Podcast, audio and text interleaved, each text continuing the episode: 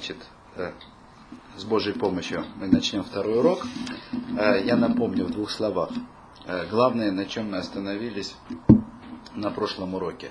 Значит, речь шла о определенных уже четырех вещах, которые разум должен объяснить душе.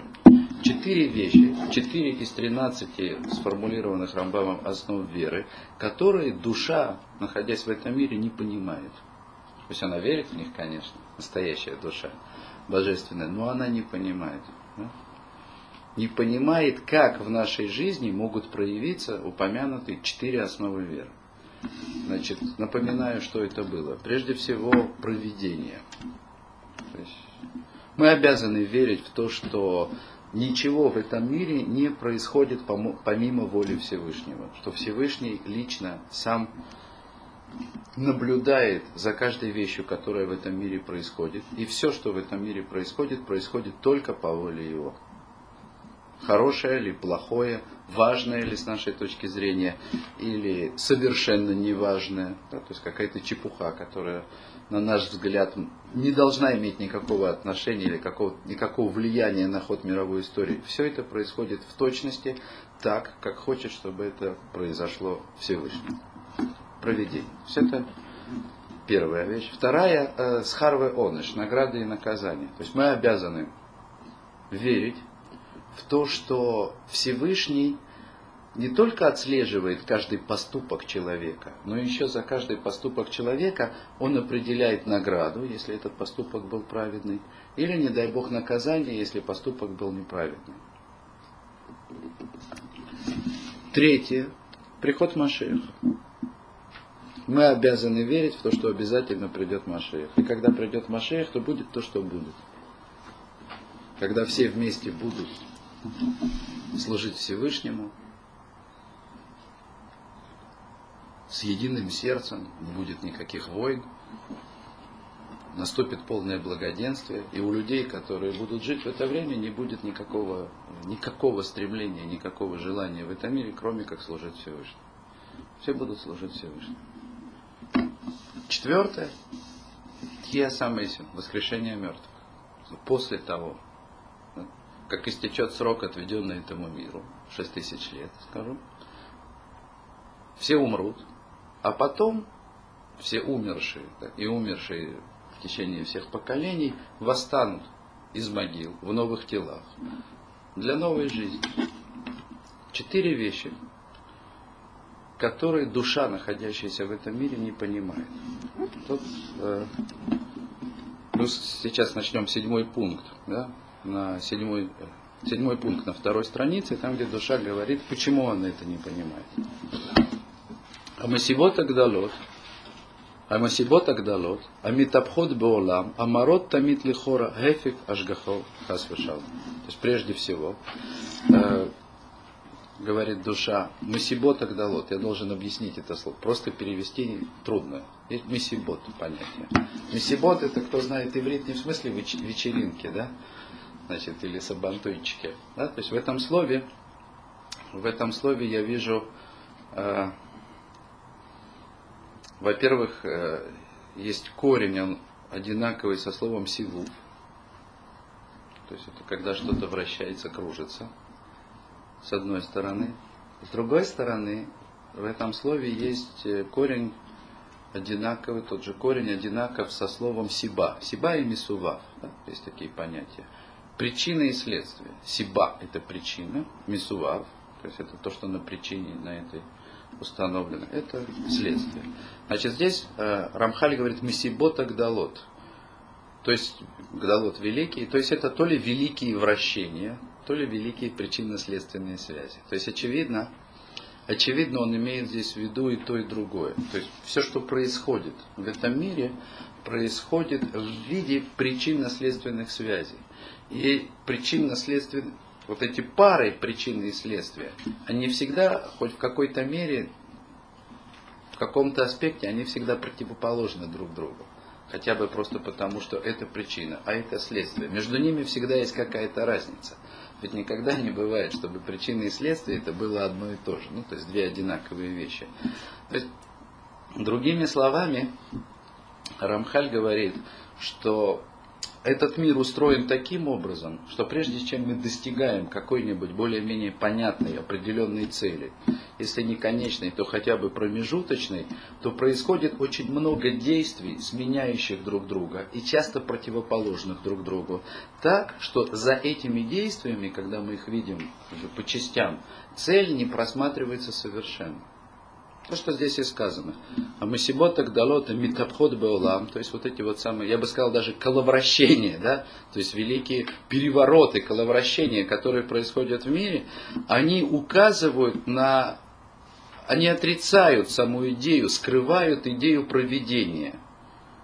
То есть этих э, причинно-следственных связей и превращений такое огромное количество, и связи между ними настолько сложны, что другими словами, мы вообще не видим в этом движении, которое происходит в мире, никакой конечной цели.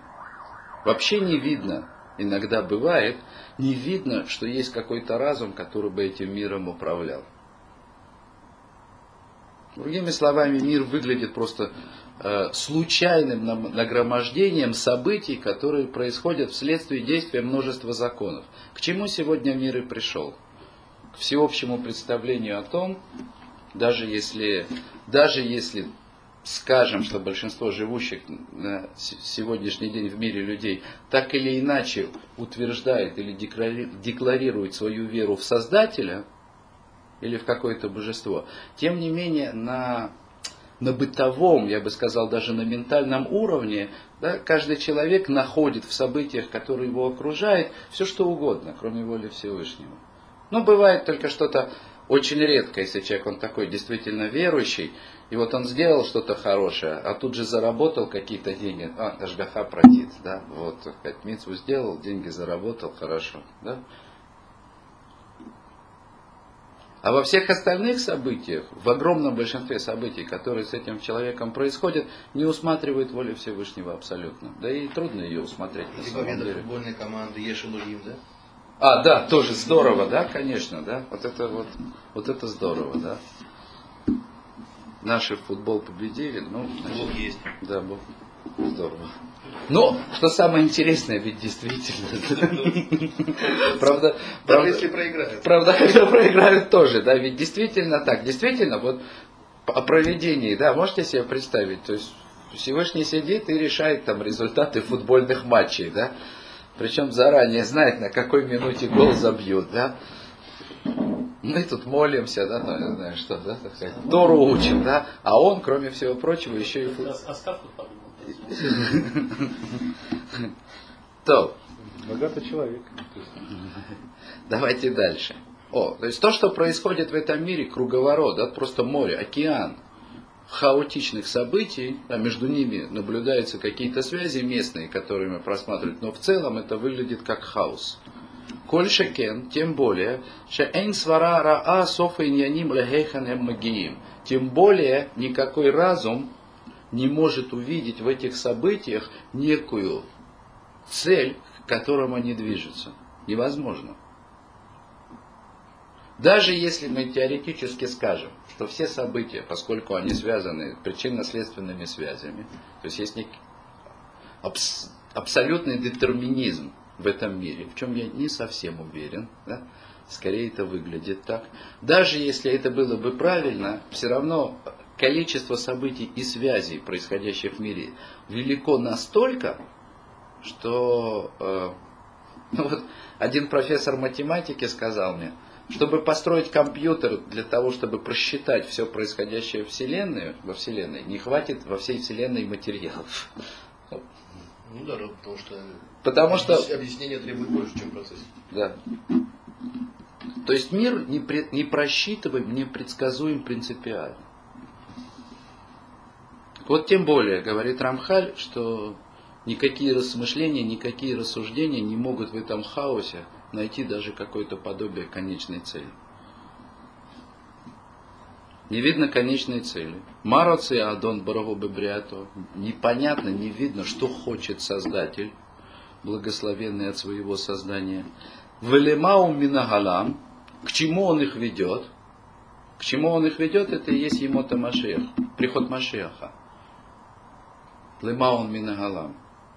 То есть вот здесь, здесь говорится, что же непонятно, здесь написано конкретно, что же непонятно в приходе Машеха. Да не видно, как он придет. Не видно, откуда он возьмется. Что обычно любят цитировать в израильских газетах, что он должен приехать на белом осле. Смешно, такой культурный человек попадется на эту удочку. Ума харит кол эль. И что за этим? То есть приход Машеха, и что за ним? То есть, что как бы промежуточная цель, а что а этот хиесамесим. Мы этого не видим. Мир устроен так, что мы этого не видим. Я хочу проиллюстрировать немножко, что сказано еще в мудрецах, и в том числе мудрецов, и в том числе, что Рамхаль говорит а, по поводу того, что в мире, в котором мы живем, не видно конечной цели. Мы обязаны видеть приход Машеха. Да, кстати, чуть не пропустил. Награду и наказание мы упоминали, да?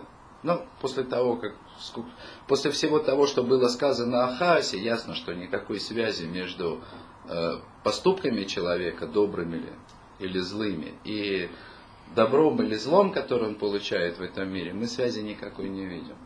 Иногда кто-то очень уверенный в себе может заявить, да, вот я сделал то-то, получилось это. Иногда это не сходит на человека, как вот такой руах акойдыш. Он вдруг понимает, что вот какая-то конкретная вещь, она ему произошла за то, что он сделал это.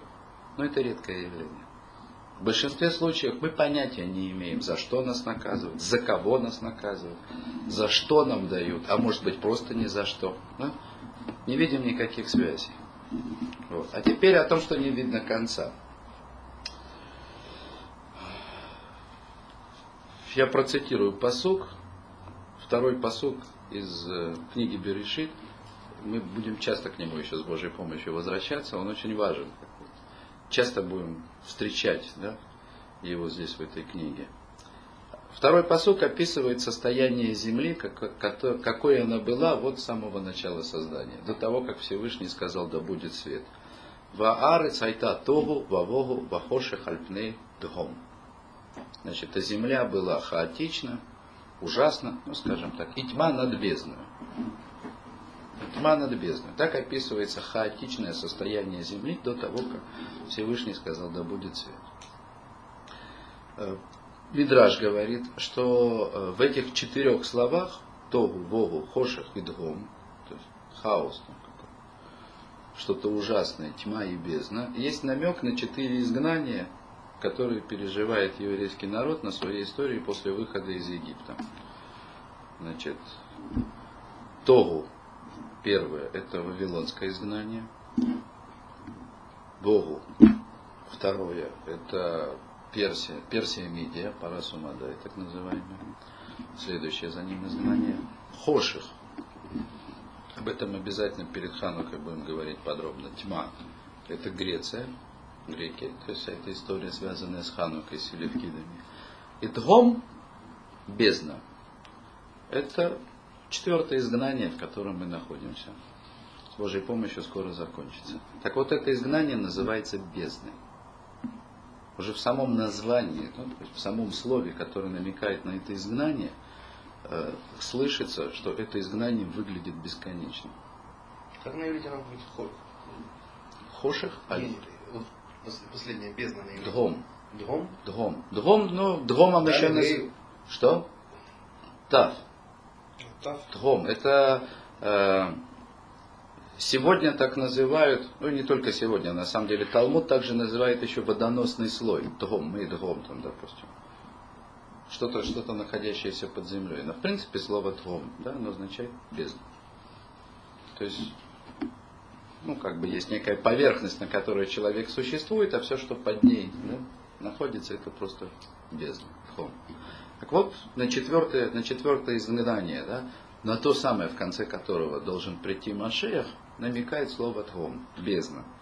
То же самое мы встречаем эти четыре изгнания, э, об этих четырех изгнаниях говорит еще один мидраш, мидраш раба на Э, на то место, э, где, где Яков видел сон и видел лестницу. Помните, читали? Сулам Яков, лестница Якова.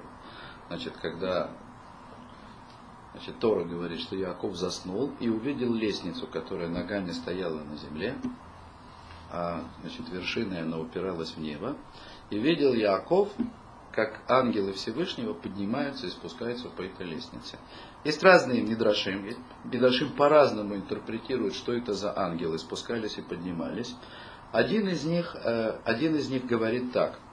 Значит, увидел Яаков ангела Бавеля, то есть Вавилона, который поднимается на 70 ступеней и спускается. 70 ступеней, это 70 лет вавилонского изгнания. Потом он увидел ангела Персии, который поднимается на 50 ступеней и спускается. Это 50 лет Галута, изгнания в Персии. Видит э, ангела Явана Греции, поднимается на 200 ступеней и спускается. А потом видит ангела Иса, Исава, который поднимается, поднимается, поднимается и не спускается. То есть во сне Якова ангел Исава не спустился. Яков проснулся. То есть увидев, то есть поняв в какой-то момент, что, что ангел Исава не спускается с этой лестницы никак, Яков проснулся. Проснулся, и тот увидел перед собой Всевышнего, так говорит Мидраш.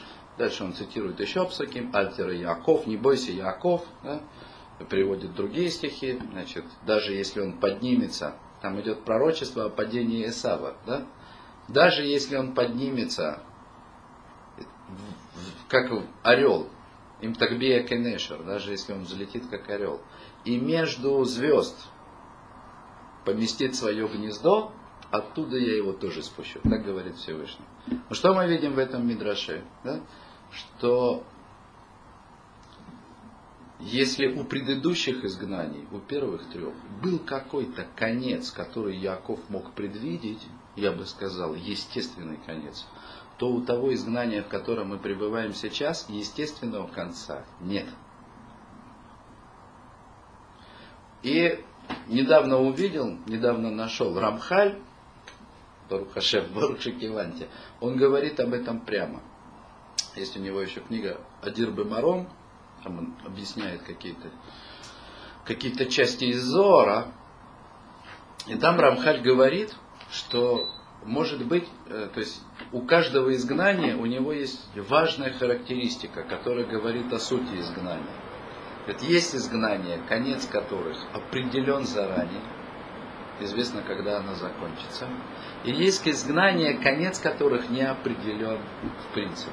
То есть вот эта вот неопределенность конца, это главнейшая характеристика изгнания. Понимаете разницу? Это бессрочное наказание, бессрочное, бессрочное мучение. Несмотря на то, что мы верим в то, что срок придет, это обязательно кончится, придет Машех, тем не менее, из того места, где мы находимся, конца ему не видно. То есть в том изгнании, в котором, в котором мы находимся сейчас, без веры, то есть при попытке проанализировать происходящее, надежды нет. Кстати говоря, отсюда вытекает, э, отсюда вытекает э, интересный вопрос. Мы находим в наших мудрецах частенько э, противоречащие рассуждения. С одной стороны, причем даже у величайших из них, находим подсчеты, когда же придет Машиев. А с другой стороны, высказывание о том, что это в принципе подсчитать невозможно. И может. Может быть, да. То есть, может быть, это, э, слава Богу, я не претендую на то, что знаю все. могу предположить, могу предположить, что, может быть, на каком-то уровне постижения, откровения можно посчитать конец изгнания. Но в любом случае, даже если это возможно, это находится где-то так далеко от наших простых представлений, что в любом случае, в любом случае для большинства из нас погрешность будет велика. Более, я скажу больше, чем погрешность.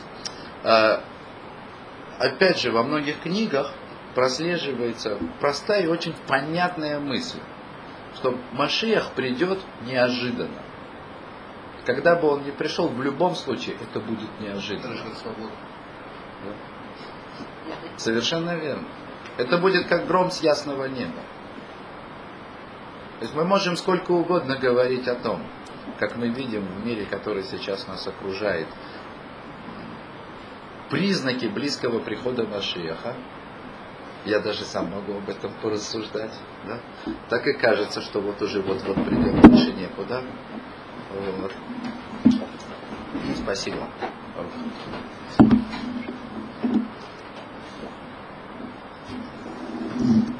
Но, судя по многим высказываниям мудрецов, в том числе Рамхаля, должно это произойти неожиданно. Не, не просто неожиданно, что вот мы сидели, не ждали, да? а мы уже готовимся, наверное, к худшему. Да? Уже, наверное, почти надежду потеряли. Да? видим конец. Нет, почему мы все ожидаем Машеха, но я говорю, в тюрьме нет, нет, нет, нет, вы, вы меня не, вы меня не поняли, вы меня не поняли. А, вполне возможен такой, э, такой сценарий развития событий, Равдеслер, например, о нем пишет, что освобождение и Машех, они придут тогда, когда большинство людей будут просто в состоянии отчаяния. Отчаяние не только от того, что Машех придет, а а отчаяние от того, что они что-то еще хорошее в этой жизни увидят. Я не знаю, как это может, ну, может выглядеть это как угодно. Я не знаю, как будет, и будет ли вообще именно так. Не знаю, что комета прилетит и землю разрушит. Произойдет Мы полный... верим, что придет. Вот, верим. Ну. Но ощущения, которые мы получаем от того, что происходит в мире, они противоречат этому. Об этом вы не были просто несколько дней назад, а тут речь об этом и идет. Душа говорит, я верю полной верой, что Машех придет, но я не понимаю, откуда он возьмется. Разницу понимаете? Мы, и я верю. Но если мы с вами, как интеллигентные люди, скажем, вы можете себе представить, как откуда ни возьмись на белом осле появляется еврейский царь, да, и вдруг все, все народы приходят... И... Прецеденты какие? Какие? Приходил кто-то, объявлял Машеха. А, от этого только хуже? Какие серьезные заявки были на приход Машеха? И с чудесами. Сейчас мы можем себе представить всеобщая ядерная война. И ты, те 100-200 человек, которые останутся, выберут себе царя и, и будут друг друга любить. Среди 200 людей вполне правильную жизнь, праведную жизнь можно. А ну, всех остальных атомной не, войны. Не дай бог произойдет по, по сценарию Владимира, да, не дай бог, да. Все-таки о, э, о приходе Машеха сказано очень много, да, и там, что будет волк с ягненком, вместе травку щипать, да. Значит, будут и волки, и ягнята, Но они, и, они, и травка, и пастухи. Они от радиации смутируют. Они, у них будет мутация от радиации. Одно животное будет, волк и ягненок?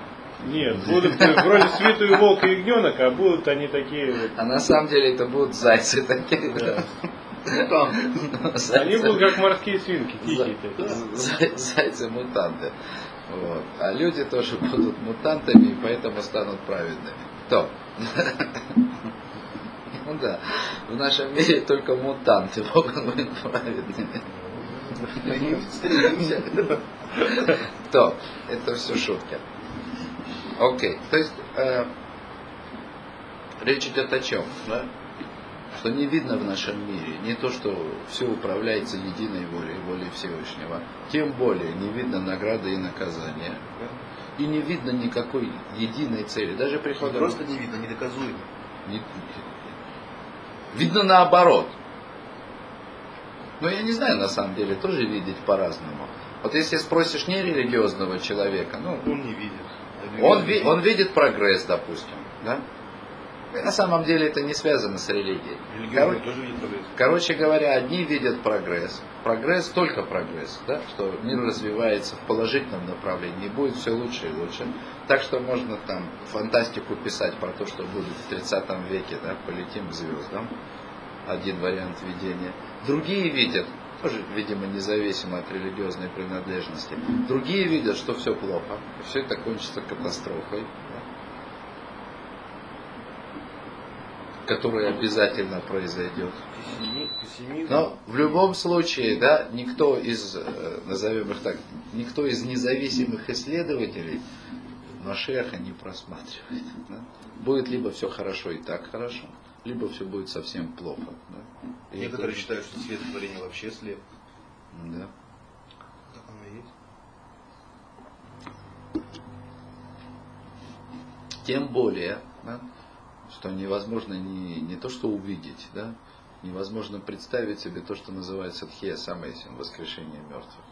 Зачем, почему, когда, конец света и полное его перерождение в каком-то новом качестве, это вообще скрыто от нас за такой занавесью, что опираясь, опять же, на том, что сказано в мудрецах, мы можем говорить об этом, что-то, да, но представить себе, как это будет выглядеть, у нас нет никакой возможности. То, давайте. Какие есть у мудрецов взгляды, как это будет происходить? Ну, жалко просто сейчас в продолжении. Это, это просто будет в продолжении. Раз вы спросили, я приведу. Значит, то, что Рамхаль приводит здесь, да, Твунот. Мир будет разрушен полностью, Мидраш говорит, то есть в том виде, в котором он существует сейчас. То есть вот то самое седьмое тысячелетие, которое аналогично Шаббату, да, в семи днях творения или нашей идеи, почему-то вот мудрецы говорят, что мир будет полностью разрушен. То есть э, шаббат, да, это значит не, не отдых, да, а шаббат это полное прекращение всего. То есть как бы те законы природы, да, которые действуют сегодня, действовать перестанут.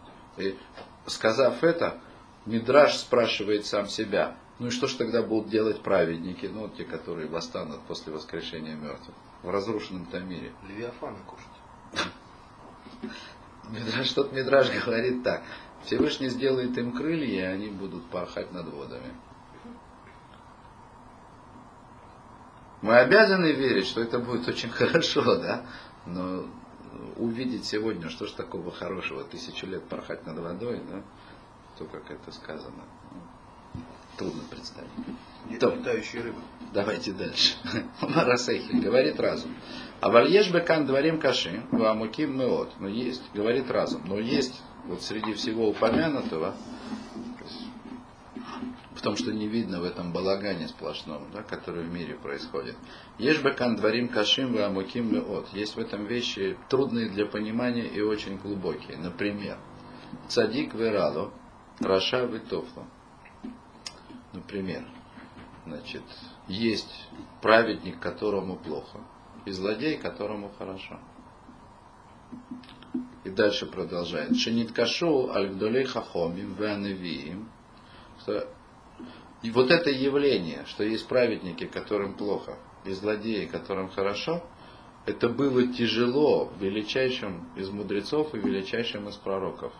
Вафилули Маше Рабейну Шалом. И даже самому Маше, который принес евреям Тору, ему было каше, ему было тяжело, ему было непонятно, почему есть злодей, которому хорошо, и почему есть праведник, которому плохо. Шиив Шарле Сига. То есть это невозможно постичь.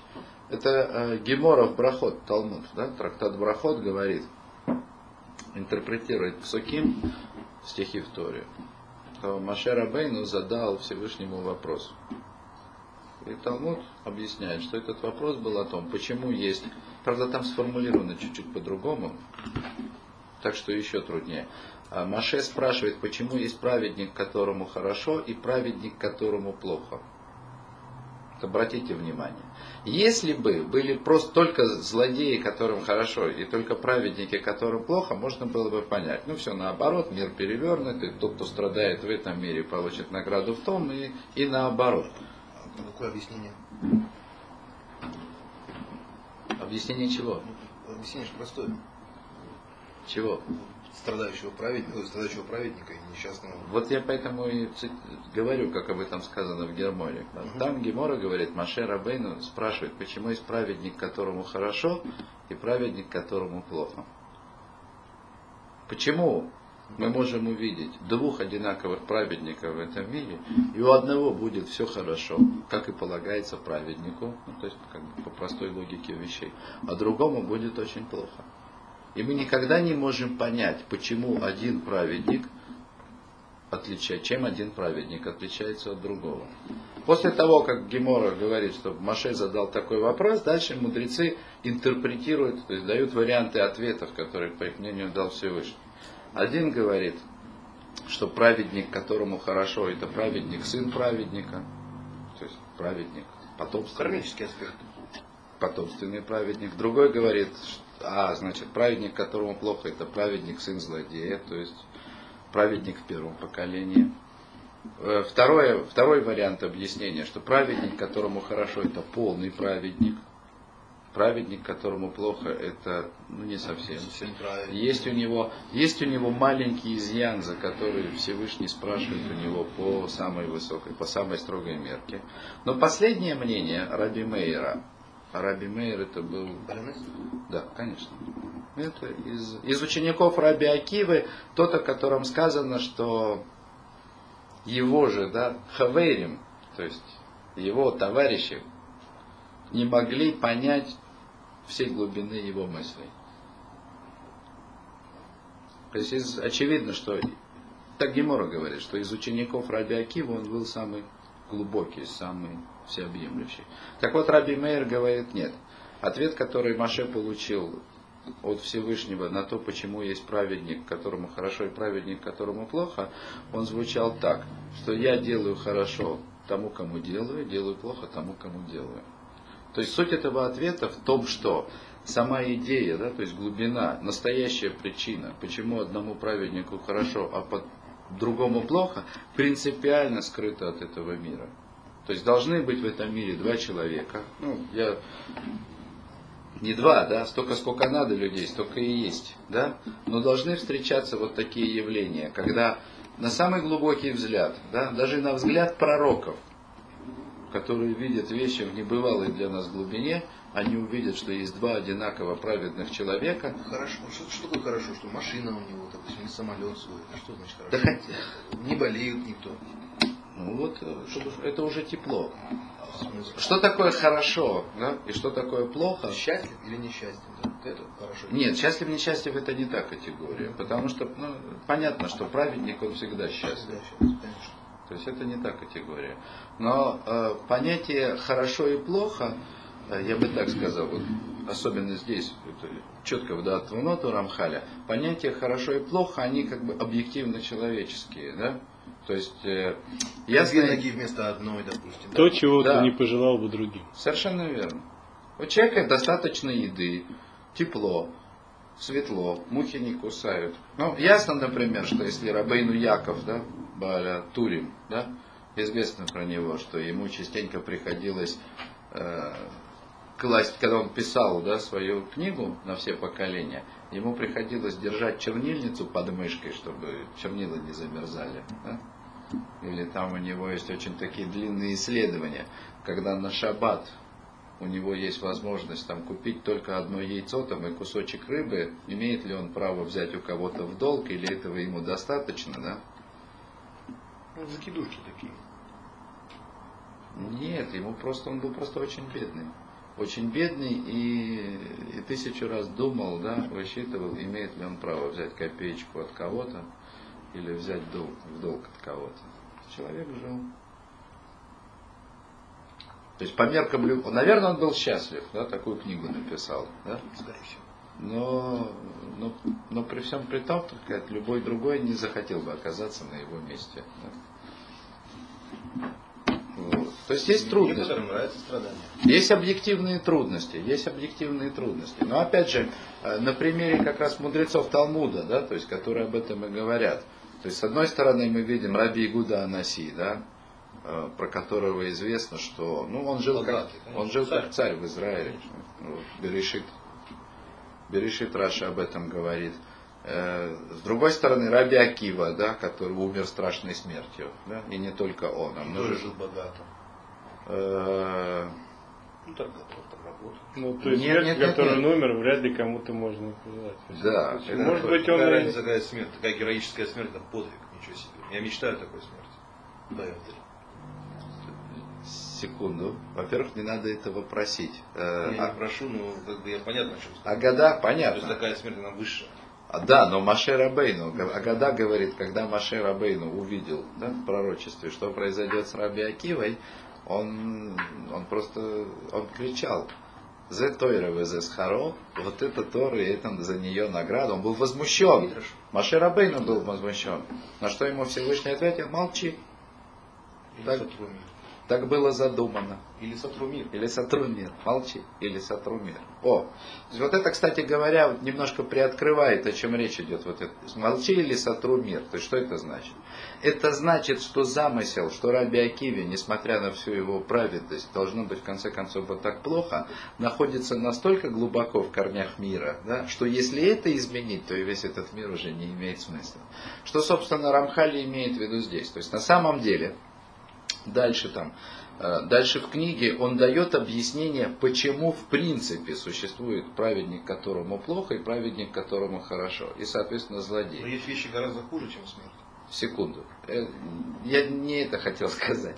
Вот. То есть, в принципе, Рамхаль дает некое логичное и вполне понятное объяснение, почему это есть в принципе. Когда же э, Маше Рабейну не мог понять, и Всевышний ему ответил, что это находится за пределами возможности постичь, то имелось в виду, что никогда невозможно понять, почему вот этому конкретному праведнику хорошо, а вот этому плохо. То есть почему кому-то должно быть плохо, даже из праведников. Рамхаль объясняет. Ну вот за что вот этому конкретному праведнику именно плохо, а за что вот этому хорошо, объяснения нет. То, как живем мы, это благодаря нашим предкам. То, как будут жить наши потомки, благодаря нам. Не торопитесь. Почему нет? Не все так просто. Нет, это не все просто. Есть, то, то, что есть такая вещь. Написано в мудрецах и в Торе написано, есть заслуги отцов, есть проблемы, которые сделали отцы. Есть анекдот на эту тему, мне очень нравится. Значит, э, голодный еврей идет по улице, вдруг видит кошерный ресторан. И написано бесплатно. Значит, заходит, э, спрашивает тому официант или кто-то, правда бесплатно? Он говорит, правда, не волнуйся, внуки платят. Голодный, да, ну внуки, когда это еще будет. В общем, он сел, освоился с удовольствием, сделал заказ, покушал, всех поблагодарил очень тепло, ну это же покушать дали бесплатно, на выход, ну ему сзади по плечу, на кассу. Вот. Он говорит, так ты же сказал, внуки платят. Он говорит, ну да, вот твой дедушка тут у нас поел.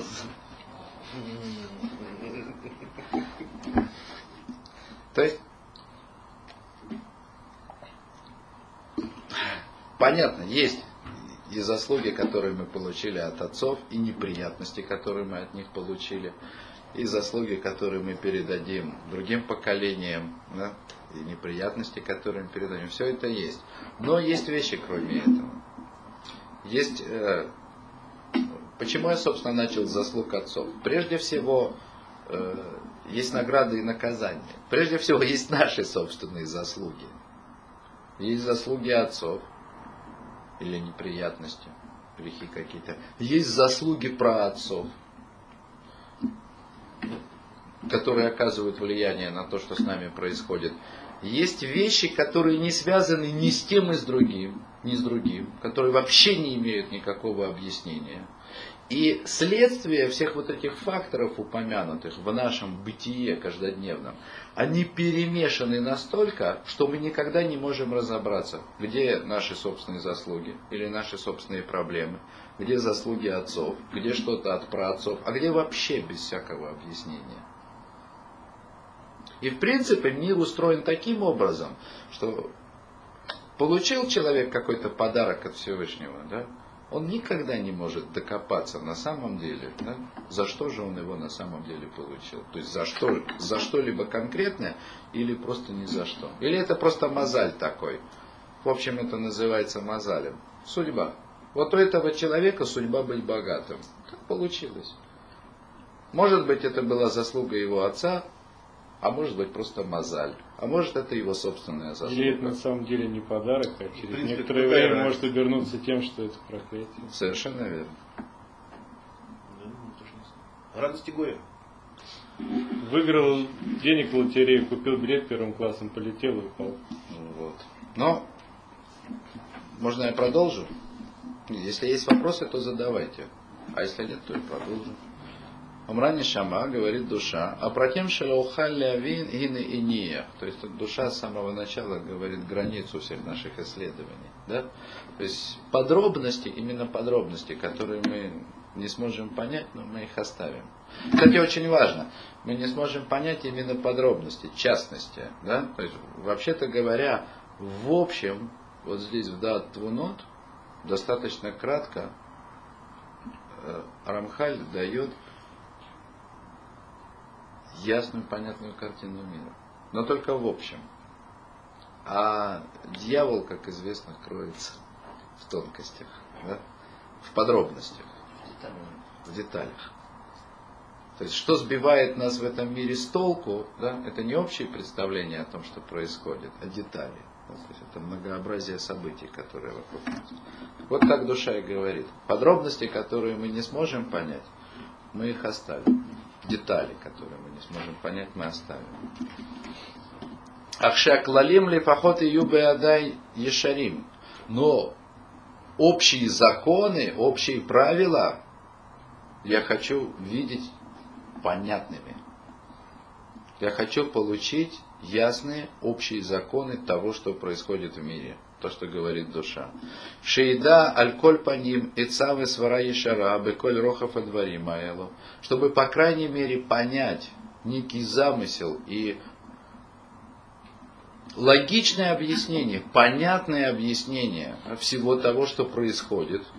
Э, в аз машелотесик ядати оймер лацми ло алейха млаха лигмор. И тогда, говорит душа, по отношению ко всему тому, что я понять не смогу, я скажу себе, ло алеха млехет лигбор. Э, перевожу дословно. Не на тебе возложено, в смысле, да, работу закончить. Я говорил позавчера, да, что Рамхаль начинает книгу с того, что разобраться в этом мире, понять, да, что нет. хочет от нас Всевышний. Нет, нет, я не это говорил. Вы пытаетесь угадать. А, я говорил о том, что это заповедь увидеть да, за всем многообразием этого мира единство Всевышнего. Прояснять себе всеми силами да, то, что за всем, за всем хаосом, который мы видим, находится одна ясная, понятная идея. То, к чему Всевышний ведет этот мир. Это работа, которая на, на нас здесь возложена. В этом суть всех заповедей. И эта заповедь сама по себе. Вейдата айом вейшивота алливавеха, так сказано в Торе. И узнаешь тот день, осознаешь тот день, и всем сердцем своим поймешь, что Всевышний один. Мы обязаны, в это, находясь в этом мире, всеми силами прояснять себе... тот единый принцип творения. Прояснять его себе, не определить, прояснять его себе. Но мы никогда, находясь в этом мире, не сможем прояснить его себе до конца. О чем и сказано. Не на тебе закончить эту работу. Закончит эту работу Всевышний. Известно кто. Это как раз известно. Всевышний закончит. А мы должны приложить все усилия со своей стороны, чтобы прояснить это. И это очень интересно. Работа бесконечна. Нет. Никому не дано закончить. Ну там дальше Рамхаль доказывает, да, что это обязательно закончится. Все конечно в нашем конечном мире. Все конечно. Но кроме Всевышнего все в нашем мире, Владимир сказал, в нашем мире, вот этот мир служения, в котором мы находимся сейчас, он гарантированно конечный. Более того, его конец известен заранее. Вот, предопределен. То есть он конечный. То. Дальше. Любая вещь имеет начало, середину и конец. Ну вот, кроме... Любая вещь. Кроме Всевышнего. А, ну это не вещь, это принцип. Всевышний скорее принцип, чем вещь. Нет, это не, не то и не другое. Ну, понятно, что не Не надо определять. Ну, то есть просто вот Всевышний. Они слов сказали, ну и хорошо. Вот. Так сказали мудрецы, добавить к этому. Тут не добавить, не убавить. Да? Инсов. Просто бесконечно, если сказать по-русски.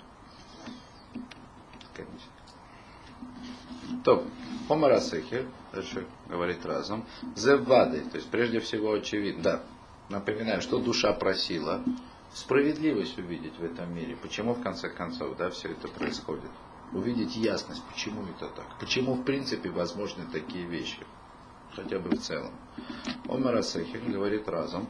Зе вадай шакудыш бороху кимета аламо аля мишпат. То есть очевидно, то есть это сто процентов известно, что Всевышний установил этот мир на справедливости. То есть принцип справедливости в этом мире действует неизменно.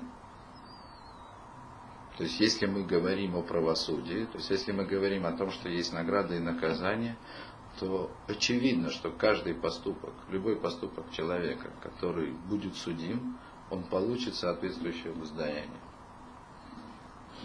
Принцип справедливости сохраняется обязательно. У Мингагоба Мишпат Йошер Венейман и управляет Всевышний этим миром с помощью правосудия, честного и верного, да, безошибочного с помощью точного, безошибочного правосудия, так я скажу. Везе адавар тириато барур блишум сафек. И обещает разум, это ты увидишь ясно, без всякого, без всякого сомнения. У Кмоши и Троэнейман, как, как, как засвидетельствовал пастух верный, пастух верный это Маше, да? То есть он, он получил такое вот определение пастух верный, ну или пастырь, да? Цур тамим пеуло, киколь дархов мишпат, кель имуна, вен авель, цадик, вешар о. Цур тамим пеуло. Цур, в принципе, слово по-простому значит скала, да? Это такой аллегоричный в данном случае э, обозначение Всевышнего, да? Твердыня, скала, соверш... деяния которого совершенны, и все пути которого правосудие. Бог верный, без обмана, справедливый и прямой. Так сказал Маша. Омра Нишама, Йошара Мишпатазе, в омыка яйца, ашлима азот, шизахата, у Маша они хепца лишмо мимха, вер это давар альбурия. Так говорит душа. Ну, вот, собственно говоря, э, это она и хочет услышать. Какова, в чем справедливость этого, ну, объяснение того, да, что все, что Всевышний в этом делает, в этом мире делает, это все, это все следствие некого правосудия, справедливости, да, глубина этого замысла, который в глубине своей обязательно справедлив. Да. Это то, что хочет услышать душа. То сейчас у меня есть некое сомнение. У нас 9 часов, мы закончили некую тему, мы продолжим что-то еще, но это тогда будет минимум на полчаса. Или э, ваши пожелания. Я абсолютно согласен. Мне по большому счету надо ехать. Тогда можем, Окей. Тогда можем что-то неопределенное затронуть, что не будет связывать нас в дальнейшем действии. Да? Нет, ну если вам некуда, то я просто сейчас уеду и все. Ну давайте так, если только Владимир хочет уехать, то мы его отпустим и продолжим я не дальше. Хочу, мне надо. Пока вы меня не остановите. Вот. Ну, без стеснения. Если кто-то еще торопится, то тогда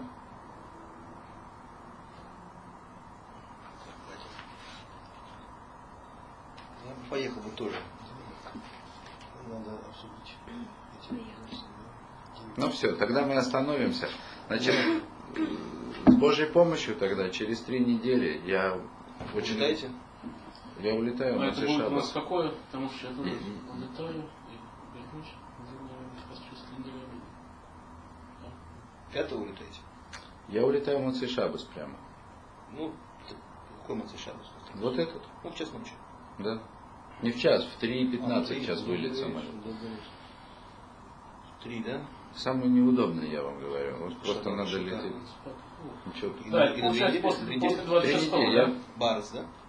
20, э, После 26 вернитесь. наверное. Я, не- Я не- 25 возвращаюсь. Через 23.